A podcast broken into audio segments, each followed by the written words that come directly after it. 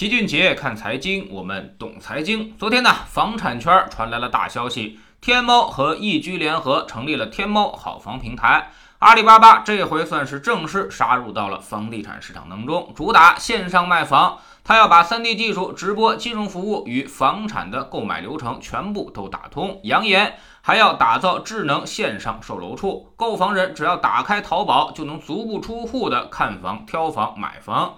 而买房呢，就跟现在的网购一样简单。此外呢，天猫还宣布，我三年不赚钱，把所有的收入百分之一百用于补贴购房者。发布会上有万科、融创、碧桂园等上百家房企参加，也都立马都在天猫好房上开设了自己的旗舰店。目前，天猫好房先从新房销售切入，未来将涉及新房、二手房、特价房和拍卖房四大业务场景。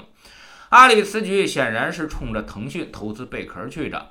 腾讯呢是贝壳的第二大股东，而贝壳一上市，这市值就相当于万科加融创了，两大开发商的总和。可见房地产现在已经是一个渠道为王的年代。那么，身为电商行业的龙头老大，岂有坐视不理的道理？阿里近些年就围绕着衣食住行在不断的重点布局，重点在交易上下功夫，只要有买卖行为的地方，都少不了阿里的身影。唯独房地产这一块，一直没有什么特别大的动作。这几年的法拍房虽然是风生水起，但是终究是另外一套体系，对于楼市无法造成直接的影响，所以才联合了老牌互联网地产公司易居，投入几十亿重磅出击，希望可以在房地产领域里面分一杯羹。那么会有怎样的影响呢？首先，这事儿其实并不容易。天猫好房毕竟来得太迟了，合作伙伴易居也没办法跟贝壳相比，差了十倍不止。而贝壳依托的是链家强大的线下能力，这是个重资产，并非一两天就能补回来的。之前也有很多人试图通过互联网颠覆房地产行业，比如什么爱屋及乌，比如平安好房，但最终都以失败告终。这就告诉我们，买房是一个重线下体验的事儿，很多事情呢，线上并不能够完全替代。所以，如果流程尽头还是线下的话，那么阿里的优势将永远发挥不出来。所以，如何补齐这块线下的短板，成为了成败的关键。其次呢，现在再去重点布局线下，显然已经为时过晚了。那么只能够借力打力，广泛展开合作。按照马云做菜鸟物流的方法，它可以快速的收编一群小中介，形成雇佣军，再联合各大开发商，从而跟贝壳进行对抗。这就是互联网的优势所在了。所以中介们不一定会慌，神仙打架。反而会给一些人才崭露头角的机会。第三呢，就是房地产销售中的一切痛点，都是马云可以利用的弯道超车的机会。比如链家能够崛起，其实就靠的是真房源，足以见得现在房地产交易当中，信息透明度仍然是大家最为关注的问题。那么，如何解决这个柠檬市场？玩电商多年的天猫一定会有办法，比如双向评价机制、买家秀、信用评价机制、无理由退货等等，现在都已经十分的成功。这些东西呢，如果引用到房地产交易环节，必然也会提升购房的吸引力。第四呢，就是价格很关键。现在中介费是百分之二，新房销售开发商给的销售费用会更高。为了着急卖房返点，通常都是非常大的。如果这些钱天猫都不赚，全都反馈给购房人，那么天猫好房将明显获得价格优势。这也是淘宝当年最初的打法，也是互联网最熟悉的套路：不收钱走流量，先把业务做起来再说。由于自身刚开始业务，所以成本并不大，就得这么着把水给搅浑。对手经纪人众多，人吃马喂，成本巨大，所以就会陷入到进退两难当中。第五就是吸取教训，互联网卖房要另辟蹊径，开拓新的战场。不能跟人家去拼传统的销售模式，但凡打着互联网的旗号干着传统中介事儿的公司，最后呢都倒闭了。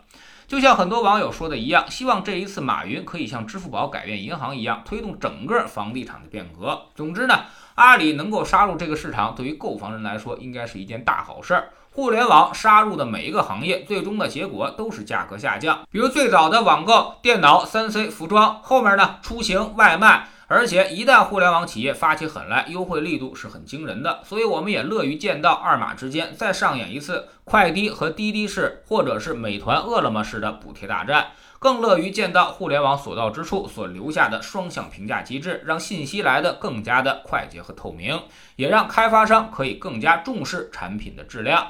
更重视用户的反馈。所以，如果您不是特别刚性的需求，最近一两年必须买房，没房就不行的那种，最好还是等等。也许这两年会有好戏上演，房地产行业会有重大的变革。再不济，少花点中介费，便宜个百分之二到百分之五。对于购房款来说，也不是一个小数字了。另外呢，这几年开发商资金压力其实是极大的，他们也十分希望有个平台能够名正言顺的降价走量。那么房子未来会不会也有网购款特价房呢？我们觉得一切皆有可能。加入知识星球，找齐俊杰的粉丝群。我们每个交易日都有投资课程。昨天呢，我们继续讲基金，还是继续我们的明星基金经理系列。昨天讲到的四只基金当中，有两只都在二零一八年出现过明显的踩雷迹象，被康美药业和康德新给坑得不浅。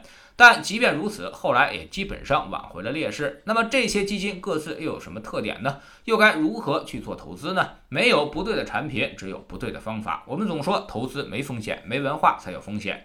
学点投资的真本事，从下载知识星球 APP 找齐俊杰的粉丝群开始。在这里，我们要让赚钱变成一种常态。老齐不但会给你鱼，还会教您捕鱼的技巧，让你明明白白知道钱到底是怎么赚到的。二零一八年星球建立到现在，跟着老齐做投资的朋友，少说也赚了百分之五十以上了。如果你已经错过了牛市的上半场，就不要再错过下半场了。在知识星球老齐的读书圈里，我们将继续为您带来约翰涅夫的成功投资。当年他跳槽到威灵顿基金的时候，那可是一副烂摊子。甚至威灵顿股票基金都被迫改名为温莎基金，就是因为业绩太差，有损威灵顿基金的招牌。那么，约翰涅夫是如何接手这副烂摊子，并把它打造成为基金之王的呢？知识星球找老七的读书圈，每天十分钟语音，一年为您带来五十本财经类书籍的精读和精讲。现在加入之前讲过的一百七十多本书，您全都可以收听收看。我们经常讲，自助者天助，越努力你就越幸运。投资跟减肥是一样的道理，知易行难，你需要不断的有人督促和鼓励，帮助你克服掉人性中的弱点，才能够收获进步。否则，知道再多也是白搭。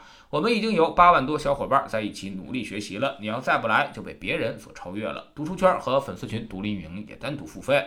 千万不要走错了！苹果用户请到老齐的读书圈同名公众号里面扫描二维码加入，三天之内不满意全额退款，可以过来体验一下。